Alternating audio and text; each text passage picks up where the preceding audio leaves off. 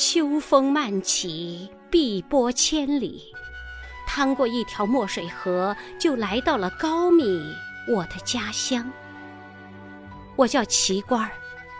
天色苍苍，土地肥黄，翻过一座白云山，就来到了高密，我的家乡。我叫豆官儿。这里的姑娘勤劳勇敢。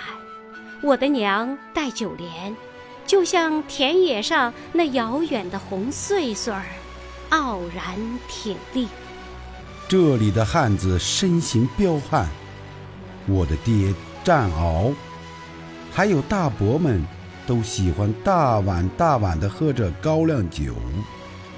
可是有一天，日本鬼子的铁蹄野蛮地踏入了这片土地。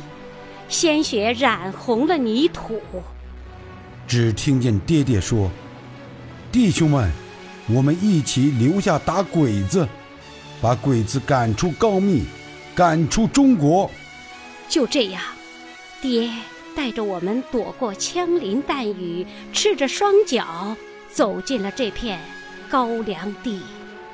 那天，日本鬼子在高粱地里把我们紧紧包围。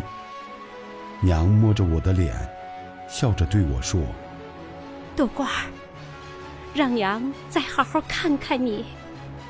你要记住娘。娘，你真美。等我长大了，也和爹一起打鬼子。可是娘，你这是要去哪儿啊？这四周都是鬼子，你这去就是送死啊！娘，娘。”你别走，娘，你去哪儿呀？娘，你的一双儿女，豆官、旗官，声声喊着你呀！娘，娘，十里高粱地，是爹把它封坛，是娘把它燃烧。娘把这一坛又一坛的三十里红酒，永远的葬在了这儿，在这片生我养我的高粱地里。姐，那那是俺娘吗？是，那是俺娘，还有俺家的三十里红，三十里红的高粱啊！深深地扎根在这片黑土地上，这红高粱就像一颗颗抗战的种子，就算是血流成河，抗战到底，高密的儿女是不会投降的。高密的儿女是绝不会投降的。豆官儿，娘走了，我们送送。